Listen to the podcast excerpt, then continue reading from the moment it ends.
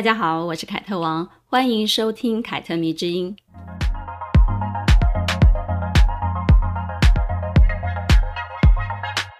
上一集我们说了伊丽莎白二世，这一集轮到戴安娜喽。说完了婆婆，说媳妇，是不是还衔接的不错呢？嗯，他们两个人也是我觉得是近代英国王室里最值得女性同胞了解的两个女人了。从他们身上呢，我们可以学到很多，不管是爱情观还是人生观。如果你还没有听过伊丽莎白二世，欢迎听完本集节目之后呢，可以找出来听听看。我常常在想啊，一个现代的女子成长会遇到什么诱惑，又会碰见什么难题呢？一个女人从青春期到青年期再到中年，会迎来恋爱啊、结婚、生育这几个改变人生节点的事件。之所以说改变人生，是因为很多女人在这三件事上经常受伤，而且一旦受伤呢，就很多人可能就此就一蹶不振了，蛮可惜的。有人会潇洒地说：“不管几岁，只要我们肯面对，一样可以重来。”确实，这句话说的没有错。但往前推一推好了，当一切都还没有发生，或者是正在发生的时候呢，我们还是会希望这三件事可以按照我们所希望的结果来进行。啊，我们希望什么呢？我们一定会希望有甜甜的恋爱啊，有幸福的婚姻啊，有可爱懂事的孩子。更重要的是一个爱我，我也爱他的男人。你不要说这一切很过时哦，这几件事呢，到目前为止依旧是很多女人的梦想，甚至呢，很多女人觉得，当我有男人爱、有家庭、有孩子的时候，是比其他女人优越的。我不是说优秀哦，我是说优越。优秀呢是另外一回事，而且比优越难太多了。这就是社会评价女人的方式了啊！哪怕你事业有成，一旦离婚或者是你没有结婚，别人看你的眼光最后还是会落在你是否获得了一个男人的青睐。因此呢，也许我们不能够怪媒体老是追着啊志玲姐姐的终身大事，追完她的终身大事呢，就追她的肚皮；也不能怪小孩子啊，经常喝醉酒，然后在深夜就直播胡言乱语。因为你大概都知道，媒体之所以对这些东西感兴趣，是因为大众们对他们感兴趣。小 S 之所以经常出来澄清啊，是因为大家总是一副等着看她好戏的那种态度嘛。这是名女人的代价吗？我不觉得耶。就算场景拉回到我们普通女子的圈子，呵呵，很多人也会对身边某些事业有成、有有家室，然后家庭幸福的女人不怀好意啊。我们都会渴望听到一点，诶，她跟她先生其实也没有那么和谐的消息，这样自己就会啊稍微的安慰很多，放心很多。这就是人性很幽微的地方。别人不幸的时候呢，你会恻隐之心大发，然后希望他也幸福一点。但是他太过完美的话，太过幸福的话，你又希望看到一点，诶，他过得不好的证据来安慰自己。哦，他也不是一百分啦，嗯。你可能会说，诶，还有蔡依林啊，她四十岁了，而且没有结婚呢，强大到没有人哦，没有男人可以配得上她，是独立女性的典范。嗯，她也过得很开心啊。是啊，如果你也欣赏蔡依林的话，应该就要知道嘛，一个女人是可以有很多种活法的，嗯，而且呢，会让周围的人也感到佩服并且欣赏的活法，就是你清楚知道自己在干嘛，嗯，你展现出来的女性的力量跟光辉是可以说服人的这种活法，而不是呢用得到男人的爱来证明自己。很多人看戴安娜会觉得，哦，她是王室婚姻的受害者，也会借此带入自己的情感状态啊，一起骂查尔斯啊、卡米拉啊、渣男啊、小三，太讨厌了啊、我觉得是最典型，也是最基础的看待戴安娜的一个角度，也是最没有启发的一个角度，请原谅我这么说。若是你自认为是一个具有独立思想的女性，但是你切入戴安娜的点依然是渣男小三这种三角恋情，嗯，我真的觉得你跟吃瓜群众的那个水准可能是一样的哦。其实呢，我并不讨厌查尔斯，我也不讨厌卡蜜拉。这三个人当中呢，呃，我对戴安娜确实是比较感兴趣的。嗯，万事皆有因嘛，我会去挖掘我感兴趣的一个因果，然后从这些因果当中呢，得出我自己的想法。我觉得戴安娜确实是不是那么完美的一个人。她虽然有贵族的血统，但只有高中毕业。做过一段时间的幼稚园老师，然后呢，十九岁就嫁给全世界最知名的英国王室未来的接班人查尔斯王子，威尔斯亲王。嗯，自此呢，他就从一个无人知晓的贵族，摇身一变变成了家喻户晓的王妃。可以说，她的人生成功在这场婚姻，可能也败在这场婚姻吧。啊，这个我们之后再来讨论。我佩服她有从失败中找回自己的勇气，也尊敬她后来对社会所贡献出来的那一切。哪怕这场婚姻付出了非常惨痛的代价，但是呢，她最终选择她要走出来啊，并且确立自己的定位。若是没有那一场车祸意外，他如果活到了现在，我想他应该也是会感谢这一段婚姻的，因为是这一段婚姻才让他真正的找到他自己。戴安娜的人生轨迹其实是蛮值得年轻女孩抽丝剥茧，然后细细的查看的，因为你将会看到自己的影子，以及未来你可能遇到的问题。虽然只有短短的三十六年，但是他已经把一个女人从青涩到蜕变的这个整个历程中最精彩的戏码演一遍给你看了。啊、剩下的呢，就是那些啊、我不在江湖，江湖依然有我的传说，对不对？因为你到现在还是有人不停、不停、不停的提及戴安娜啊、不管是她的穿搭啦，还是她的盛世美颜。来，我们来说说戴安娜吧。戴安娜生于一九六一年的七月一号，是个巨蟹座的女孩哦。嗯，她是英国诺福克贵族世家之一啊，斯宾塞家族。她的外祖母曾经是伊丽莎白女王贴身的侍女，负责处理女王的私人事务以及筹办聚会。宫廷侍女是令英国人深感自豪的一种古老而高贵的职业。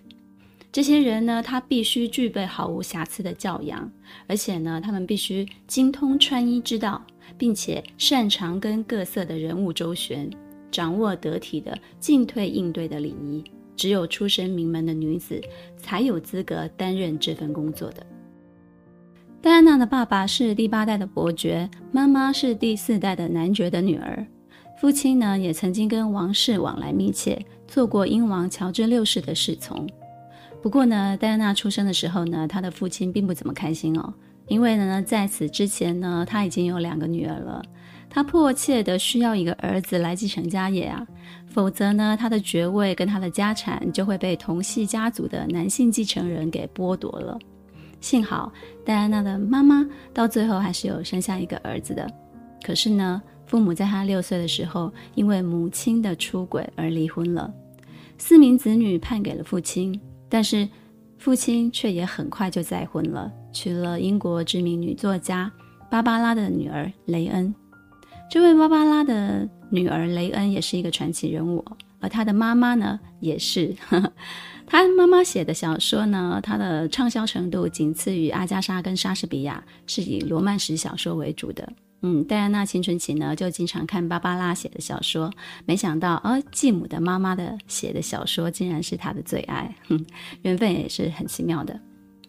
父亲再娶之后呢，戴安娜九岁就被送到寄宿家啊、呃、寄宿学校去了。可以说呢，她的成长过程中呢，跟父母的感情其实是非常薄弱的。她自己也回忆啊、自己跟父母的感情就这么说过：我的父母他们从来没有说过他们爱我，也从来不会拥抱我，或者是任何一种很亲密的举动，一次也没有。不知道什么原因。后来呢，他跟查尔斯离婚。不管是母亲还是父亲，都非常的不理解他，反倒是从前跟他感情不是太好的继母，却站在他这一边，然后支持他。他们后来的关系变得非常好。少女戴安娜的书念得不是很好哦，但她是有很广泛的兴趣的。她的兴趣是舞蹈、游泳跟音乐啊。她的梦想是成为一名舞蹈家，但是呢，却因为身高太高了，而被老师说你不适合跳舞。戴安娜有多高呢？戴安娜的身高有一百七十七公分啊，确实是挺高大的。可是呢，如果你看到她青少女的照片哦。你就不难发现，他从神情啊到仪态啊，都显得很没有自信。他的眼神呢、啊，总是怯生生的，然后他的肢肢体啊，就会有一点点驼背的样子，然后常常就会低着头。嗯，从这些肢体语言就不难猜测，他是一个非常害羞而且非常敏感的一个人。那关于这一点呢，我觉得戴安娜跟查尔斯倒是有一点雷同哦，啊，因为这一点太过神似了，他们的精神领域其实都是需要一个比他们强大的人，或者说呢，他们会被精神世界强大的人所吸引。而卡蜜拉给我的感觉就是这样子，我觉得她是一个非常有自信、也非常有决断、非常有想法的女性，她跟戴安娜是非常不一样的，也能这样说吧。即便卡蜜拉是处于戴安娜当时的这个年纪，她应该也是一个对自己比较有自信的人。而这种人呢，对任何人来讲都是非常有魅力的。戴安娜后来在瑞士念书，学习了家务艺术、裁缝以及烹饪的课程，听起来其实就是家政系嘛。毕业后呢，她就去担任幼稚园的老师了。学历不高，但家世背景蛮硬的，因此呢，他的身边也不乏一些王公贵族、公子哥。嗯，只是呢，戴安娜在真实生活里的存在感其实蛮低的哦，并没有多少人对她感兴趣。一九七七年，年仅十六岁的她在一场派对里面跟二十九岁的查尔斯认识了，但是呢，当时戴安娜跟查尔斯对彼此都没有任何特殊的情感。要一直到一年多之后呢，一九七八年的十一月。查尔斯三十岁的生日派对上，两个人才真正的开始谈起恋爱啊，看对眼了。在这一段相恋的过程当中呢，不像王冠演的那么戏剧化啦，但是多少也是伊丽莎白二世默许的哦。因为呢，替查尔斯选妃是王室里非常重要的一件事情，毕竟他是未来的王储嘛，所以呢，王妃是谁至关重要。伊丽莎白二世呢，自然是处于比较主导的地位啊。她坚持的两个原则就是：身家要清白，而且要远离政治。这两点条件说穿了，就是希望女方是一个没有什么情感经历的人，以及呢，不要太出风头，不要太有想法。身边的贵族们的女儿呢，筛了一圈，哎。剩没多少人了，而斯宾塞家族本来是主推戴安娜的姐姐去选妃的啊，希望她可以嫁入王室。但是由于她曾经公开批评过时事，大放过厥词，让女王有一点点不太喜欢。而在家族非常边缘化的戴安娜呢，却因为诶不露锋芒，乖乖的而被相中了。没想到最让她介意的这个缺点啊，倒成了女王以及整个王室看上她的优点了。其实女王坚持这两点也没有什么错啦，因为从他的自己的伯父温莎公爵，再到自己的妹妹玛格丽特公主，丈夫菲利普亲王，到儿子查尔斯王子啊，围绕在他身边的每一个至亲都不让他省心。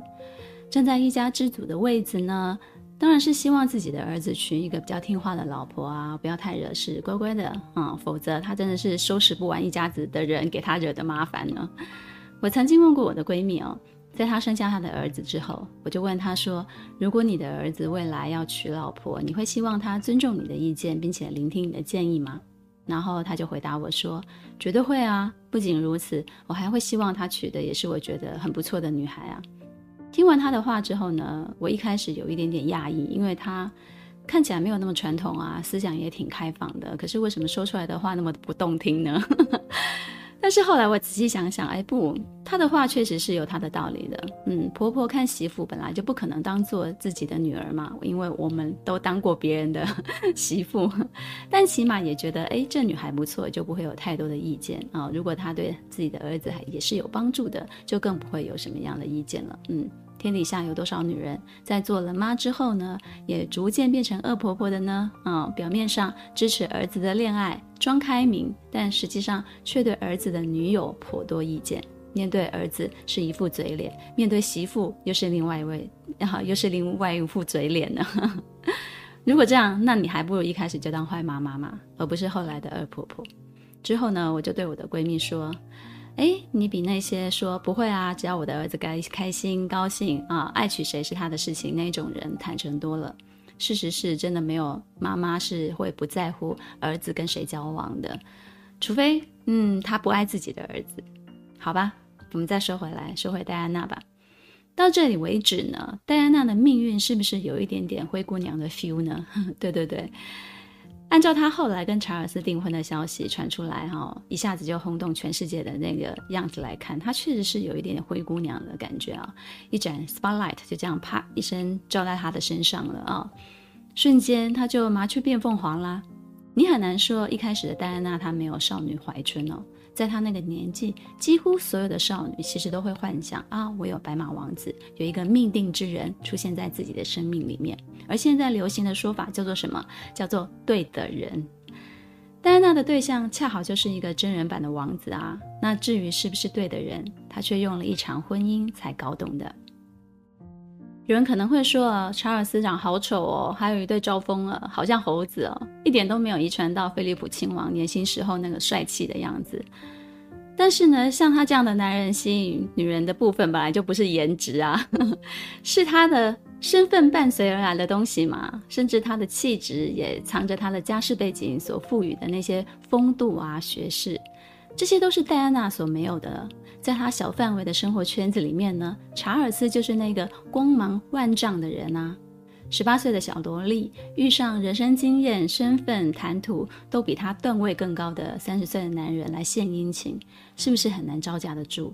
不要说十八岁了，很多二三十岁的白领在现实生活中呢，也都招架不住。哎，他的男主管对他们献殷勤啊，如果他刚好也很崇拜这个主管啊，崇拜加上爱情，是很致命的呢。更何况呢，查尔斯他还是一位真的王子啊，未来整个英国的国王啊，钞票都会印着他的大头照的那种人。戴安娜哪怕想不到未来，但是这些基础的事情应该总是可以联想得到的吧？啊，他只是天真，他不是傻。所以每当我听到有人说戴安娜是被骗婚的时候呢，我真的都很想翻白眼哦。你觉得他婚前会不知道查尔斯是谁吗？哦，之后会有什么权利吗？他会不知道卡蜜拉的存在吗？啊、就算不是查尔斯自己告诉他的，也会有他身边的好事者跑来跟他说三道四啊。你知道的，我们身边从来都不缺乏那种很爱说别人八卦的人，他们都会这样，哎。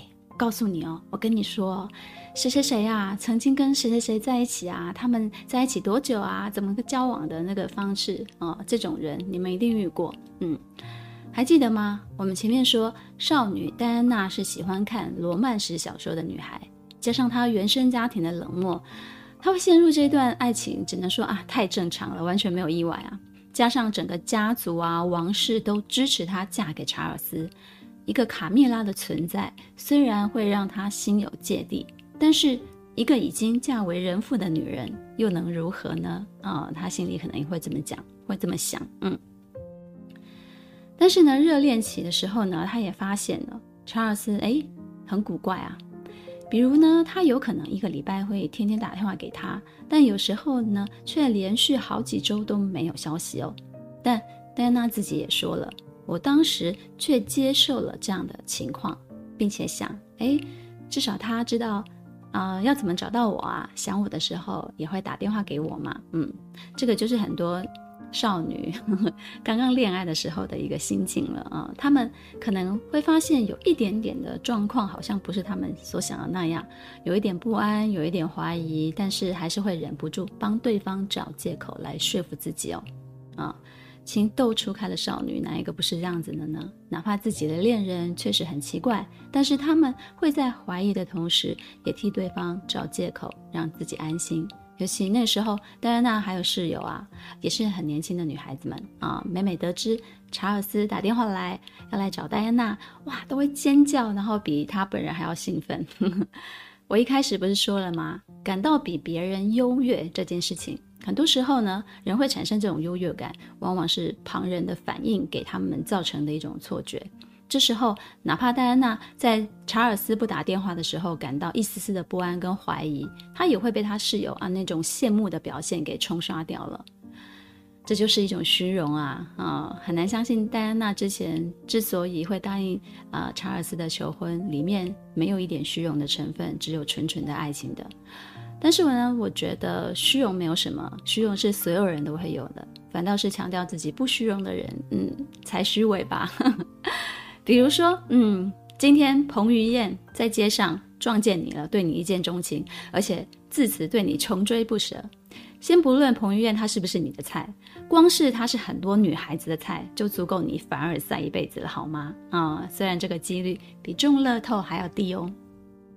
一九八一年二月二十四号，仅仅见过十三次的面之后呢，查尔斯跟戴安娜就订婚了。你瞧。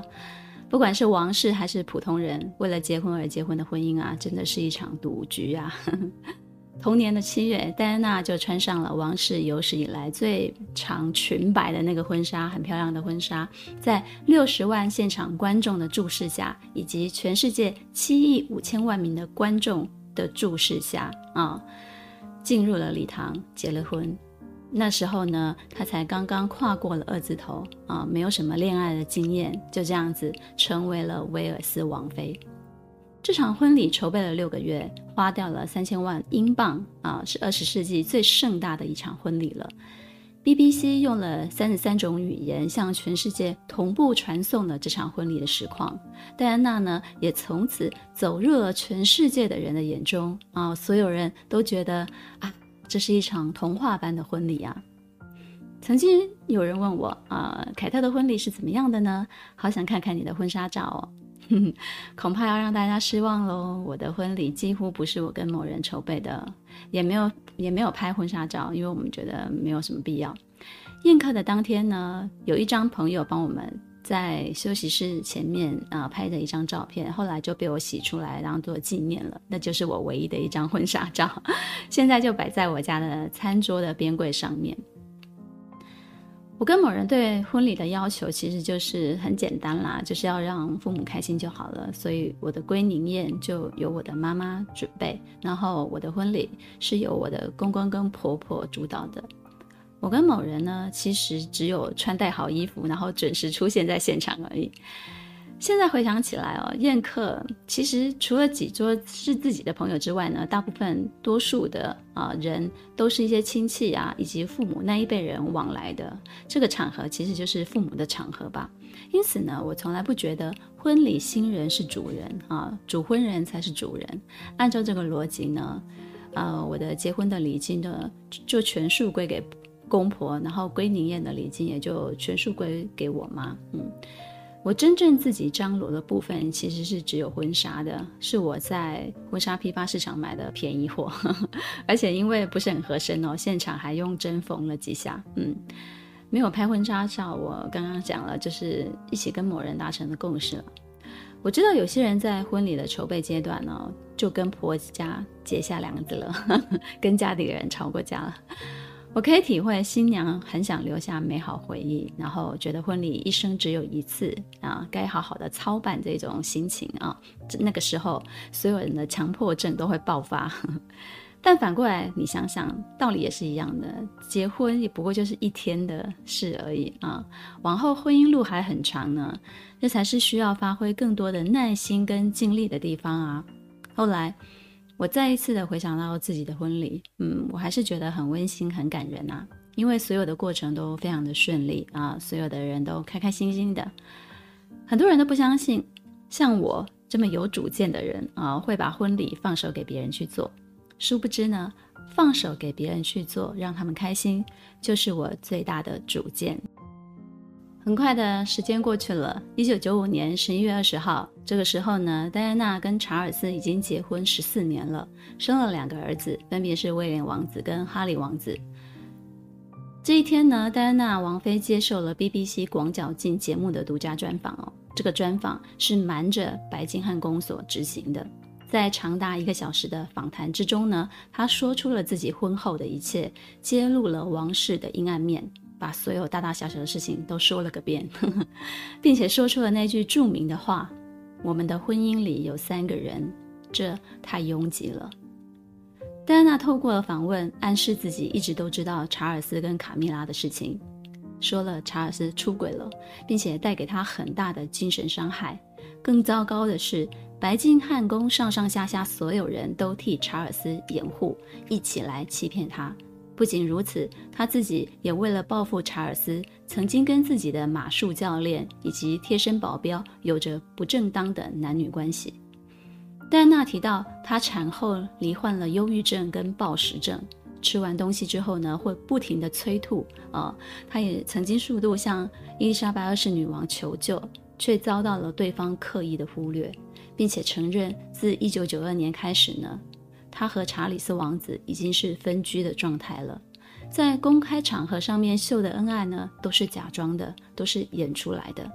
而当婚姻出现裂痕的时候，戴安娜也跟芸芸众生中的平凡女子一样，为了挽回丈夫的心呢，不仅无所不用其极的伤害自己，割腕、吃药，甚至在怀有威廉王子的时候呢，故意从楼梯上摔下来，企图博取查尔斯的同情和爱，但是没有成功。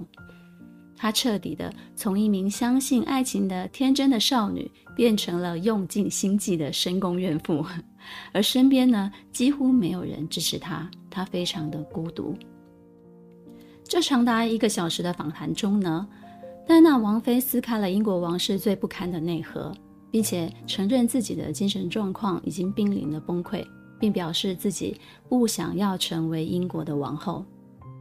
这段访问出来了之后呢，全世界都震惊了，超过了两千多万名的观众呢，都看过这场专访，连带捧红了 BBC 原本名不见经传的小记者马丁·巴希尔，就连她的婆婆伊丽莎白二世都在后来向 BBC 的负责人说：“哎呀，怎么办？我的媳妇做了一件非常可怕的事情。”在八零年代啊，戴安娜跟查尔斯的婚礼有多么的盛大，那么在九零年代的这场访问的震撼力就有多么的强大。这场没有经过白金汉宫最高指导人伊丽莎白二世女王同意的访问，最终成为了压倒戴安娜跟查尔斯婚姻的最后一根稻草。伊丽莎白二世女王终于以君主的名义开口要求，并且同意查尔斯跟戴安娜离婚了。一九九六年，两人正式离婚，整个王室的声誉瞬间降到了谷底。戴安娜这一招确实非常有用，而且非常精准地切中了王室的要害，也替自己出了一口恶气哦。但是呢，也看得出来了，她把自己的名誉也豁出去了，因为她也承认了自己出轨了嘛。虽然说尽力了扮演受害者的角色啊、有人却。遭到有人怀疑说他其实是在演戏啊、演扮演受害者这件事情。还记得我前面说过的戴安娜吗？她只是天真，她不是傻。年纪很轻的时候呢，她因为涉世未深而思想单纯。但王室内部以及婚姻是可以瞬间让人一夜长大的。王宫是很好的学校，哎，婚姻是很好的课程啊。十几年的深宫怨妇可不是当假的哦，她失去了当初的天真，但也逐渐的成为一名心有城府的人了。城府在这里是一种夸奖啊，不要误会。也就是说呢，她看懂了人生这盘棋了。戴安娜接受 BBC 专访的这段访谈呢，是史上非常有名的，长期以来呢，被支持戴安娜的粉丝们视为重要的依据。但随着时光的流逝，也渐渐的黯淡了下来了。不过呢，二零二零年就是去年，《王冠》第四季上映之后呢，大量关于戴安娜跟查尔斯的剧情呢，又让这段陈年的专访又再次的被提及。只是这一次的新闻跟之前很不一样哦。戴安娜的弟弟出出来指控啊，他说。BBC 的记者马丁·巴希尔当年为了说服戴安娜接受专访，利用了伪造的文书进行了欺骗和恐吓，直接导致了后面的一系列的事件。也就是说，戴安娜的种种说辞可能是在被威胁的状况下说出来的。对于戴安娜弟弟的指控，BBC 后来诚实地表示，没错，马丁·巴希尔出示的那些文件确实是公司的人所伪造的。至于其他有疑问的部分呢，我们内部正在调查。而戴安娜的儿子威廉王子也希望 BBC 能够成立专案调查小组，将这件历史事件的真相查个清楚。因为呢，他不希望自己的母亲背负着某种背叛王室或者是伤害家人的罪名。而让戴安娜的人生富有传奇色彩的，除了与世界第一王室王储离婚之外呢，一九九七年为了躲避狗仔队。八月三十一号的凌晨，戴安娜与她的男友法耶兹坐上了巴黎丽兹饭店的安全副主管亨利·保罗所驾驶的车子，他们从后门离开了，因为为了要躲避狗仔嘛。但是呢，谁知道还是给狗仔队发现了。一阵追逐当中呢，车子就驶进了阿尔玛广场的地下隧道，在隧道内，亨利·保罗所驾驶的车子忽然就失去了控制。车子狠狠地撞上了右边的墙壁，然后接着又弹回车道的左边，撞上了隧道内的柱子。里面的人，车子里面的人，没有一个人是系有系上安全带的。保罗和法耶兹当场就死亡了，戴安娜被送医之后也不治身亡。这场车祸疑点重重啊，但是事后都没有人根据这些疑点去逐步的调查。尤其是戴安娜的男友法耶兹的爸爸提出来的种种疑点，每一点其实都指向英国王室与政府军情六处其实是一起设计了这场死亡车祸的。而起因呢，就是因为戴安娜在那个时候已经怀有身孕了，她怀有法耶兹的小孩，而法耶兹呢是穆斯林的教徒。英国王室呢，无法接受一个诞下王储的前王妃在离婚之后呢，又生下异教徒的孩子，所以兴起了杀机。传闻很多啦，啊，疑点重重啦。但是真相是什么呢？早就随着时间一点一点的流逝消失了。时间回到了现在，二零二一年。我们再度回顾戴安娜这个人的时候呢，除了聊聊这些事情的来龙去脉之外，究竟我们还可以聊什么呢？我们可以得到什么启示呢？我经常啊在后台收到很多女孩跟我倾诉情感啊、婚姻的不顺利啊，我会耐心的聆听以及安慰，还有鼓励她们，但是呢，我不会具体的告诉她们你该怎么做，你要怎么做。因为我觉得，人若是没有自己认清自己的困境，并且下定决心要改变自己，任何人的建议都只是一时的慰藉罢了。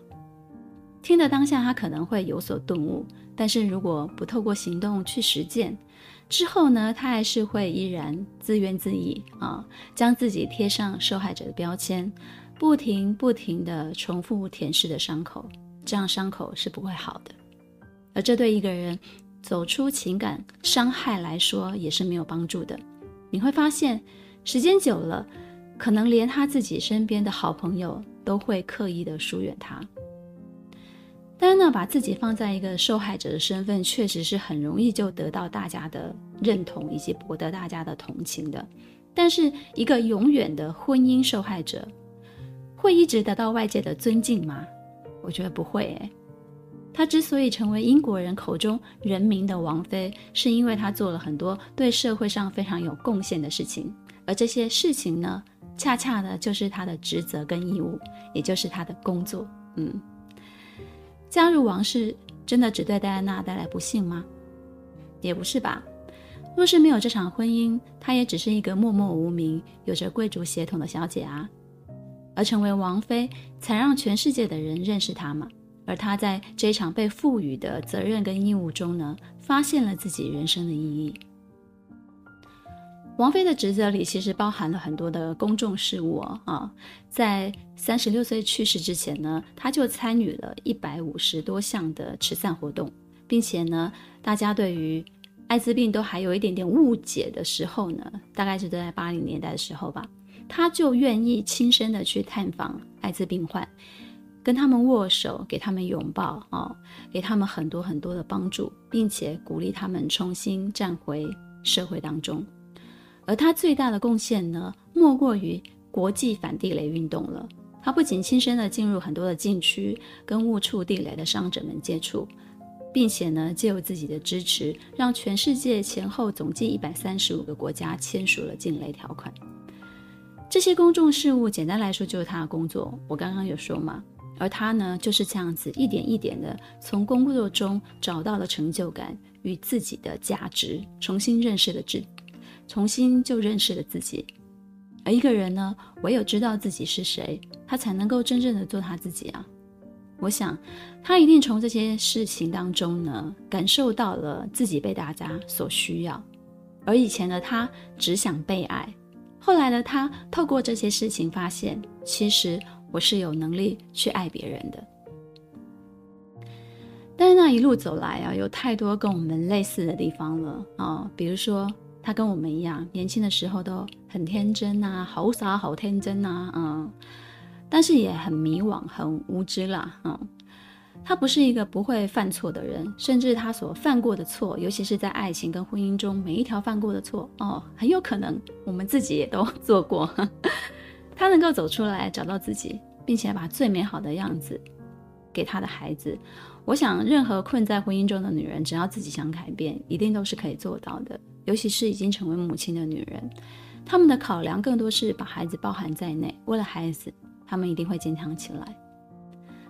三十二岁的时候呢，戴安娜就已经规划好如何分配财产给她的儿子们了。这份规划思考是非常的缜密的哦。